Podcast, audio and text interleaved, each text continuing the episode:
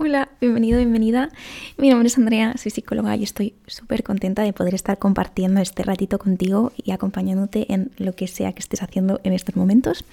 En el episodio de hoy voy a hablar de la autorregulación. Así que voy a seguir un poquito en la misma línea del episodio anterior en el que hablaba de inteligencia emocional. Y digo en la misma línea porque vas a ver que también están implicadas las emociones en la capacidad que tenemos de regularnos a nosotros mismos, a nuestros estados internos. Entonces, la verdad es que me viene genial hablar de este tema ahora porque es que eh, vaya tela. Eh, me he tenido que regular mucho en estos momentos para poder estar grabando. Eh, es la tercera vez que grabo este episodio porque soy un poco negada con las tecnologías y bueno, espero que, esta sea la última, la verdad. Me esfuerzo mucho con las tecnologías, pero bueno, mm, pues las dos veces que he grabado se escuchaba como el culo y no es cosa del micro porque yo me compré un micro bueno, hice la inversión y tal, pero bueno, mm, se ve que el programa mm, se me desconfigura y que no lo sé y que me graba mal. Total, que me he frustrado bastante y me he tenido yo que, que, mm, que regular para que veas, para que empieces a ver la importancia de lo que voy a hablar hoy, de la autorregulación, porque yo si ahora mismo no me hubiera sido capaz de autorregular, básicamente lo dicho, no estaría grabando, porque la intensidad de las emociones que yo he sentido en ese momento me hubiera impedido tomar la decisión correcta, es decir, grabar. Entonces, bueno, como ves, la autorregulación es esto, es la capacidad de, regular nuestras tendencias naturales, nuestros deseos, nuestros impulsos, em, tomar decisiones que al final nos beneficien ¿no? en las metas, en nuestro bienestar, en conseguir cosas que nos hacen bien, en lugar de actuar impulsivamente y entrar en círculos viciosos negativos, en tomar decisiones que no están nada alineadas con nuestros valores. Es decir, que es la capacidad que tenemos para alterar nuestro estado interno de manera que nos beneficie y que no podríamos conseguir de manera natural, porque yo si no hubiera puesto yo esfuerzo para regularme de manera natural, yo ahora mismo no estaría grabando esto, te lo prometo. Entonces, vas a ver que poder autorregularte es tan importante que, va, que realmente influye en casi todos los aspectos de tu vida. Te va a permitir conseguir cosas a largo plazo, a no sentirte frustrado porque sientes que constantemente fracasas en las metas que te pones, por hacer o decir cosas a veces de las que te arrepientes porque las has dicho de manera impulsiva y después dañas a personas o te haces daño a ti mismo incluso con tus propias decisiones. Así que conocer cómo funciona nuestro proceso de toma de decisiones y qué factores están implicados y qué cosas te están afectando activamente a que tomes las decisiones que tomas en tu día a día, ¿sabes? A tomar la responsabilidad sobre las cosas que puedes tomar responsabilidad y poner el foco en eso. Entonces, muchas veces he escuchado y si tú eres de las personas que lo has dicho, no pasa nada porque es muchas yo también lo he dicho y es lo típico de no, es que yo no tengo nada de autocontrol, ¿eh? es que yo no soy capaz de resistirme a nada. Yo no soy capaz de hacer eso. Ojalá, es que yo te admiro. Pues mira, el autocontrol es algo que se puede desarrollar y, al principio de cualquier cambio, de la incorporación de, de cualquier nuevo hábito o de hacer cosas que no estamos acostumbrados a hacer, nos va a suponer mucho esfuerzo y muchas veces mucho autocontrol, pero es que con el tiempo ese esfuerzo al final se vuelve un hábito. Si te acuerdas cuando ibas al cole, tú cada día no tenías que tener autocontrol para ir al cole, era un hábito, tenías que hacerlo porque tenías que hacerlo y ya está, formaba parte de tu rutina y de tu vida. Pues lo mismo, o con el trabajo pasa lo mismo, ¿no? Entonces es algo que tienes que hacer sí o sí porque es algo que te va a beneficiar. Y poco a poco, es, es, decir, al principio cuesta mucho esfuerzo, pero sí que puedes tener la capacidad de autocontrolarte, claro que sí. No se le empezó a dar mucha importancia a esto de la autorregulación en un experimento llamado Mm, el experimento de Marshmallow. No sé si lo conocéis. Si no lo conocéis, seguro que lo habéis visto también en muchísimos vídeos de gente replicándolo en, en TikTok o Instagram con sus hijos o con sus perros o con sus gatos también. Pues en el experimento lo que hacían es que les daban a niños la posibilidad de elegir entre comerse una golosina en ese mismo momento o esperar un ratito y si esperaban ese ratito, se podrían comer muchas más golosinas, es decir, le darían muchísima más cantidad. Entonces, eh, si el resultado era que si demoraban el tiempo de, espera, obtendrían una recompensa mayor. Entonces, en este estudio y en otros que se replicaron después, se dieron cuenta de que había cositas que influenciaban en esa capacidad de autocontrolarse, de, de autorregularse y no sucumbir al deseo inmediato y tomar decisiones que realmente le favorecían más a largo plazo.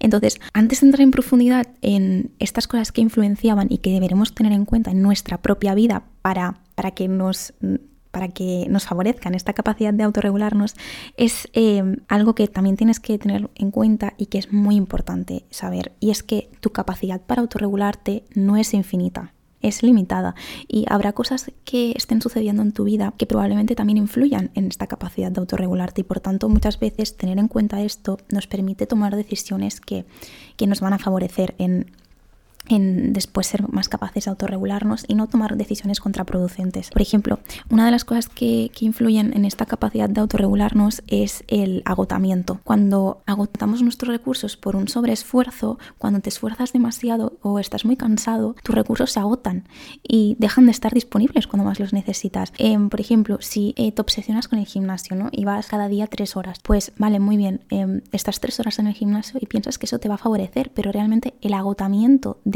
los recursos que has tenido que poner para ir al gimnasio, después te va a influir en que quizás cuando llegues a casa no tomes las decisiones correctas en cuanto a tu salud. Quizás te pegues un atracón porque eh, hayas agotado todos los recursos que tenías para tomar las decisiones correctas. Entonces es contraproducente porque, vale, voy tres mm, horas al gimnasio, que eso ni es, a no ser que te dediques profesionalmente a eso, no creo que sea bueno para, para tu salud. Y, y, además después es contraproducente que llegues a casa y te des un atracón de comida que no beneficia a tu cuerpo. No es que no es tema de engordar o tema de adelgazarse, es tema de que no es bueno para tu salud pegarte a tracones. Entonces, lo que en un principio podíamos pensar que era bueno para nosotros es contraproducente porque agotamos nuestros recursos. O por ejemplo, otra cosa que, que nos influye a la hora de tener accesibles nuestros recursos es la falta de motivación, estar más desmotivado. Piensa que cuando nos encontramos con un obstáculo, al final tenemos que destinar recursos intencionalmente a no caer en ese obstáculo. Y si tú no estás motivado, probablemente valores que no, no, no te la pena emplear esos recursos y,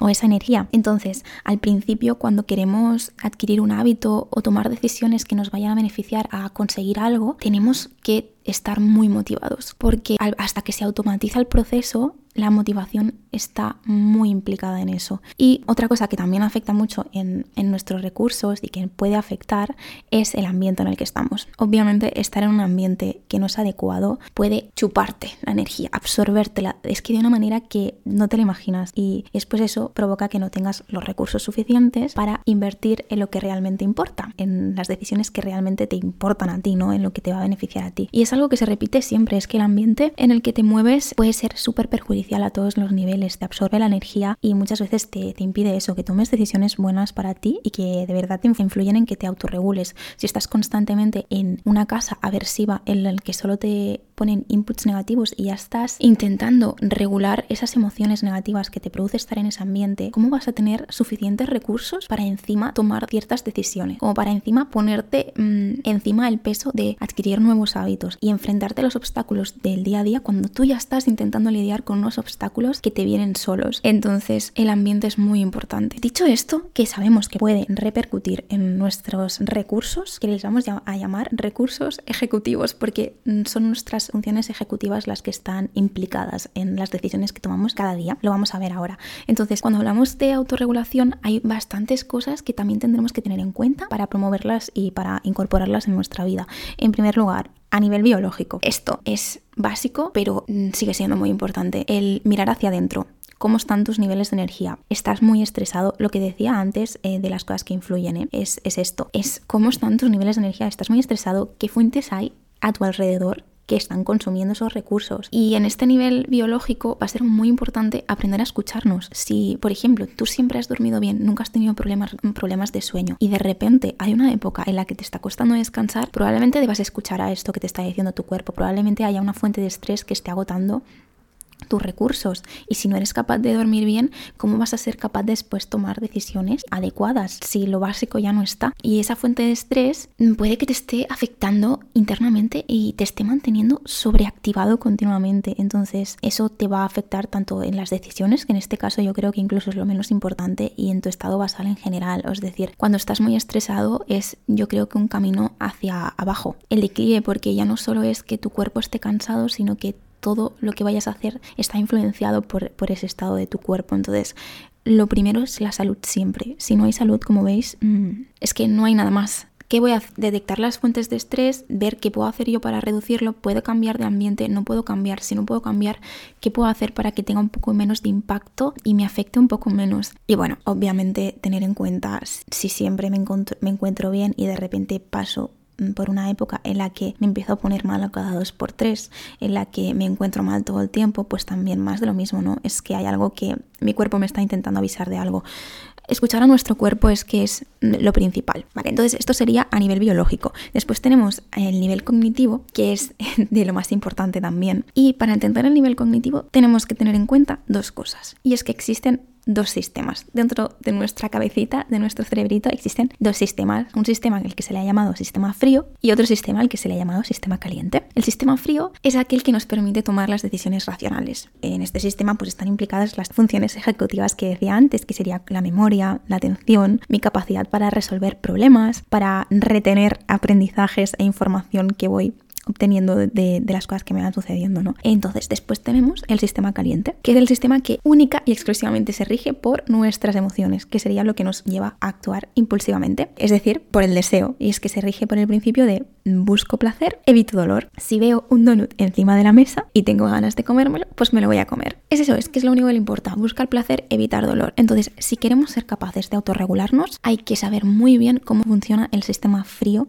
que es el sistema que nos va a permitir tomar las mejores decisiones para nosotros y no actuar impulsivamente. Entonces, ¿qué puedes saber de tu memoria que te va a ayudar muchísimo a tomar las decisiones correctas y a no actuar tan impulsivamente? ¿Y qué puedes saber también de tu atención que también te va a ayudar a lo mismo? Tu memoria es de lo más importante, tu máximo aliado. Eh, ¿Por qué? Porque tu memoria, sobre todo vamos a centrarnos en la memoria de trabajo, es lo que te permite mantener accesible la información que necesitas en el momento en el que la necesitas. Por ejemplo, yo he dicho ya mil veces que tengo problemas digestivos y si yo me como el donut que hay encima de la mesa, me va a doler la tripa, me va a doler.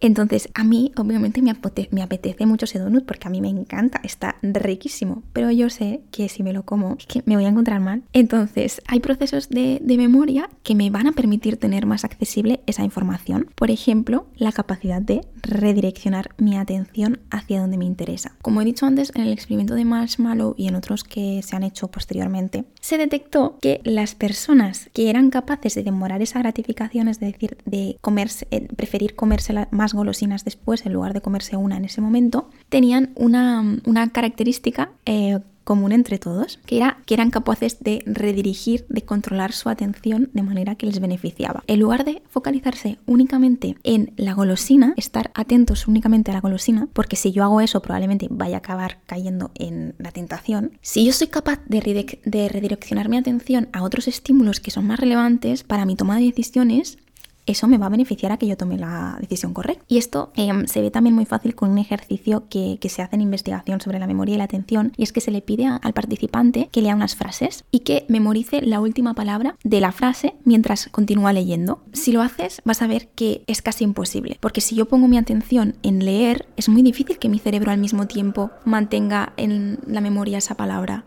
Pues exactamente lo mismo pasa con las decisiones que tomas. Si tú quieres tener presente que comerte ese donut mm, te va a sentar mal, en mi caso, mm, si yo quiero tener presente que ese donut me va a sentar mal, pero al mismo tiempo únicamente estoy manteniendo mi atención en el donut, me va a ser muy complicado que yo tenga en cuenta la información de que me va a sentar mal a la hora de tomar la decisión. En cambio, si redirecciono mi atención hacia otros estímulos, quizás me sea más fácil mantener en la memoria que, que eso me va a sentar mal. Entonces, otra cosa que tenemos que tener en cuenta es que la memoria de trabajo es capaz de retener la información durante solo un periodo de tiempo muy pequeñito. Entonces, si yo voy y veo el donut, pero rápidamente cambio el foco de atención hacia otra cosa, mi memoria no va a retener la información de, esa esa información accesible durante mucho tiempo se va a olvidar.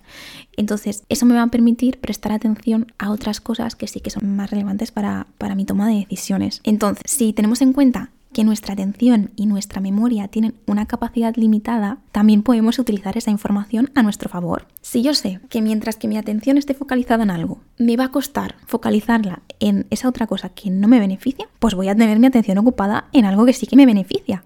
Entonces, en estos casos, en estos casos hay una muy buena estrategia que consiste en detectar previamente cuáles son los obstáculos que me voy a encontrar yo, que me puedo encontrar yo y planificar qué quiero hacer exactamente cuando me encuentre esos obstáculos. Es decir, prevenir. Si yo me conozco a mí mismo y sé que hay situaciones que me van a costar, que me van a suponer un obstáculo, pues voy a prevenir qué voy a hacer cuando me lo encuentre. Entonces va a ser muchísimo más fácil redireccionar mi atención hacia donde me interesa. Entonces, por ejemplo, yo si me pongo como objetivo ir al gimnasio tres días a la semana, porque me va bien ir al gimnasio tres días a la semana y sé que los beneficios son muchos porque me hace sentir bien y el ejercicio es súper necesario, y sé que un obstáculo con el que me encuentro a menudo eh, que me podría impedir no hacerlo es que hay días en los que no me veo bien en el espejo y esos días en los que no me veo bien en el espejo no tengo ganas de ir. Y se me hace muy difícil salir del bucle en el que entro conmigo misma, entonces voy a idear un plan para que en los momentos en los que me encuentre con esa situación pueda eh, utilizar. Por ejemplo, eh, esto es, que son tonterías, me, los estoy inventando, ¿eh? pero, pero que lo entendáis que esto se puede aplicar a cualquier situación y que en cosas mucho más relevantes. Por ejemplo, pues voy a tener una ropita preparada eh, que a mí me encanta, que me hace sentir bien y me la voy a poner ese día. Voy a tener un vídeo motivador que a mí me recuerda todos los beneficios que me aporta. Voy a apuntarme todos los beneficios que me aporta y por lo que decidí ir al gimnasio tantos días. Voy a intentar rebajar eh, la intensidad emocional que me provocan esos pensamientos, llamando a mi pareja, a mi amigo, a mi amiga, a quien sea que me haga alejarme un poco de esos pensamientos que no me permiten ir al gimnasio.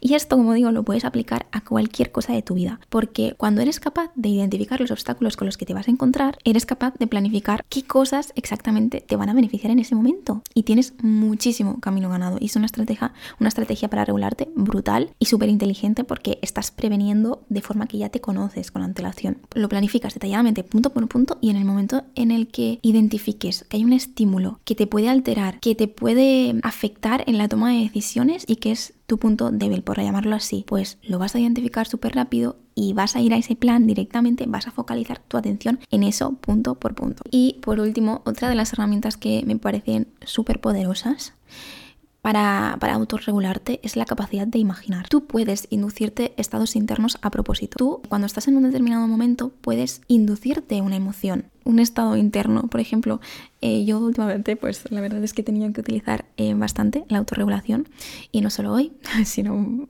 otros días. Y yo utilizo mucho este recurso. Em, por ejemplo, en, en, esto que voy a contar lo utilicé. El otro día, em, pues quien esté un poquito puesto en el tema de TikTok sabrá que o que le haya sucedido, sabrá que, que cuando se te hace un vídeo viral en TikTok, pues llega a muchísimas, o sea, una barbaridad de personas. Y dentro de esa infinita barbaridad de, personas es, de personas es muy fácil que haya alguien que vaya a decir alguna barbaridad, eh, que te vaya a decir alguna crítica y una crítica que no es para nada constructiva y que va a hacer mucho daño. Entonces, a mí en ese momento eh, me afectó, me afectó un poco, pero y si yo me hubiera dejado eh, llevar por mis impulsos iniciales, probablemente hubiera tomado decisiones que no me hubieran favorecido mm, para nada. Y, por ejemplo, podría haber comentado respondiendo a muchos comentarios de manera no demasiado amable, mm, hubiese bloqueado a gente, hubiese borrado el vídeo, me hubiese incluso planteado dejar de hacer vídeos en TikTok por no querer volver a sentirme así, etc. Pero como fui capaz de autorregularme, fui capaz de parar eso a tiempo.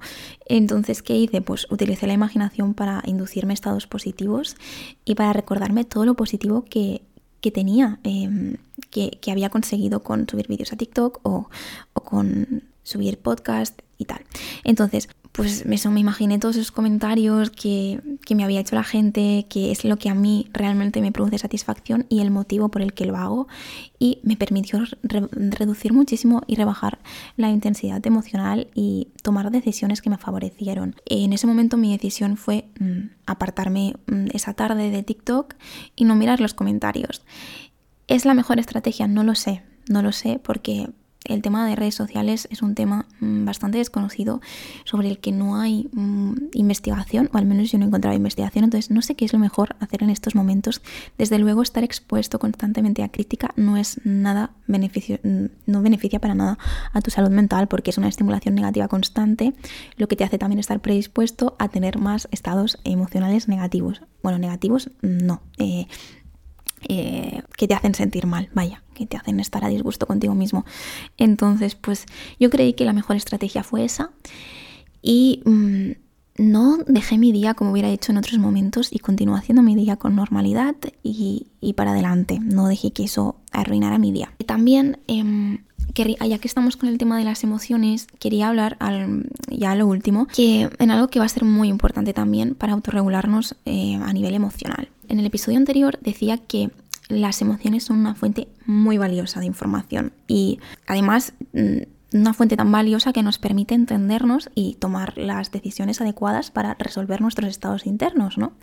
Pero muchas veces la intensidad de nuestras emociones no es tan adecuada a lo que nos ha sucedido, porque sobre todo cuando estamos mal con nosotros mismos podemos interpretar la mínima señal como una amenaza como un ataque. Y muchas veces esas señales, esos estímulos que recibíamos, esos comentarios, no eran una amenaza. Y no había ningún motivo para el que yo me sintiera triste, ni con rabia, ni con miedo. Pero como yo no estaba en un momento, en un momento vital bueno, pues me pueden hacer reaccionar de la forma en la que no me beneficia para nada.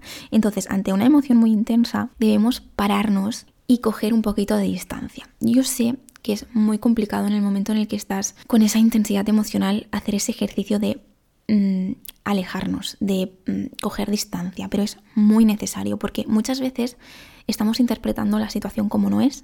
Muchas veces alguien de nuestro entorno puede que nos haya dicho algo con la mejor intención del mundo y de una manera súper asertiva y nosotros al estar en un mal momento lo hemos cogido de la manera en la que no era. Entonces es muy importante hacer ese ejercicio e intentar reinterpretar la situación. Hoy en día sabemos que existen muchas distorsiones cognitivas que nos hacen interpretar la realidad de la forma en que no es, así que también te animo a que busques esas distorsiones cognitivas ahora mismo. Y si quisierais que hablara un poco de ellas en otro episodio, creo que no he hablado nunca de ellas, pues me lo podéis comentar pero es que esto es un tema también a desarrollar muy, muy largo, entonces no quisiera entrar ahora mismo en eso.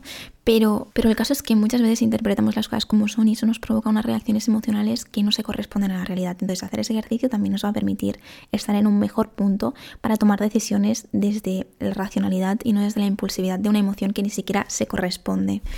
Entonces también esto es muy importante a la hora de recibir críticas, como decía, porque eso nos hace no tolerar la crítica demasiado bien.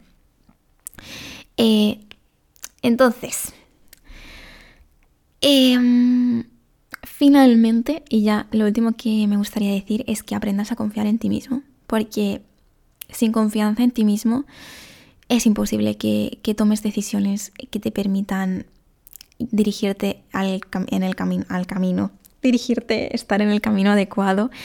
Entonces, muchas veces cuando no estamos bien también es muy fácil que empecemos a dudar de nosotros mismos. E incluso cuando estamos bien es normal que dudemos de nosotros mismos, pero ahí podemos hacer una cosa que es recordarnos que que hemos conseguido muchísimo hasta ahora, recordarnos todos los obstáculos que hemos podido superar y que nos han traído al momento en el que estamos ahora y recordarnos todas esas capacidades que tenemos y que podemos utilizar en nuestro día a día y que nos van a permitir también tomar decisiones que nos vayan a beneficiar y autorregularnos. Entonces, confía en ti, confía en ti y aprende, sobre todo aprende a que muchas veces vas a dudar de ti porque es lo normal, pero tienes que aprender a, a poco a poco recuperar esa confianza en ti mismo en esos momentos en los que se baja un poquito y sobre todo ser em, la persona que más confíe en ti, que no haya alguien que confíe más en que tú mismo. Y, nada, eso es todo. Quería, bueno, sí, por último, quería comentar, que lo he dicho en un principio, que tengas claros tus objetivos, porque si no tienes bien claro hacia dónde te, hacia dónde te diriges y tus valores, mm, va a ser muy difícil que tomes las decisiones correctas, por mucho que tengas en cuenta todo lo que te he dicho hasta ahora. Entonces, mm, un ejercicio que sería bastante útil y que puedes em, hacer es coger